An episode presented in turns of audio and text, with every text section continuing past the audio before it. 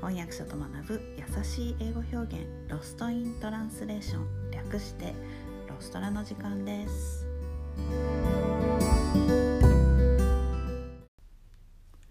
はい今日のレッスンは昨日に引き続き雨の表現をご紹介します。まず1個目は、えー、霧雨が降っている。霧雨は drizzle という単語を使います。drizzle D-R-I ZZLE ですね。ちょっと発音が難しいんですけれども。It's drizzling. It's drizzling. こんな言い方をします。It's drizzling. はい、ふわーっと細かい雨が降っている時にはこの単語を使います、えー、オリーブオイルをお料理とかでオリーブオイルを上から振りかける時にもこの単語を使います。Drizzle with olive oil なんていう言い方をします。あの発音頑張って練習してみてください。そしてもう一つ外は土砂降りだよ、えー、一番簡単な表現は It's raining hard outside. It's raining hard outside. もうそのまんまですよね。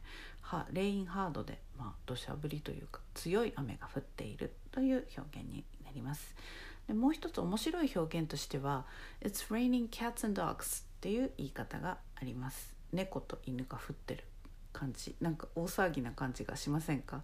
こういう変な表現でちょっと使ってみたくなるんですけど「えー、It's raining cats and dogs」ネイティブの人でもなんか使う人が結構います。でこの間なんかネイティブの人から「なんでキャッツンドッグスって言うんだろうね」って聞かれたんですけどちょっと私はわからないですね。なんでなまあでも音なのかねなっていう話になりました。はい、そしてネイティブの人がよく使うのは、えー、pouring というあの表現を使います。土砂降りっていう意味で。pour はあの注ぐという意味なんですけれども、まあ、注ぐようにじゃあじゃあ降る感じなんでしょうか。It's pouring outside. It's pouring outside. この言い方がまあ一番あのネイティブの人がよく使う表現ですね。Pour the tea into the cup. なら、まあ、カップにお茶を注ぐという意味になります。はい、ぜひ使ってみてください。今日のレッスンはここまでです。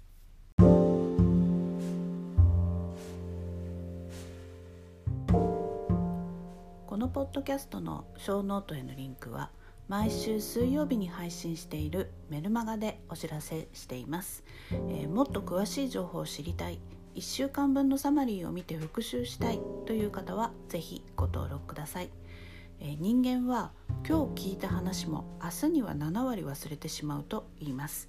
是非サマリーを見ながら復習してみてください、えー、メルマガではレッスンの情報などもお届けしています。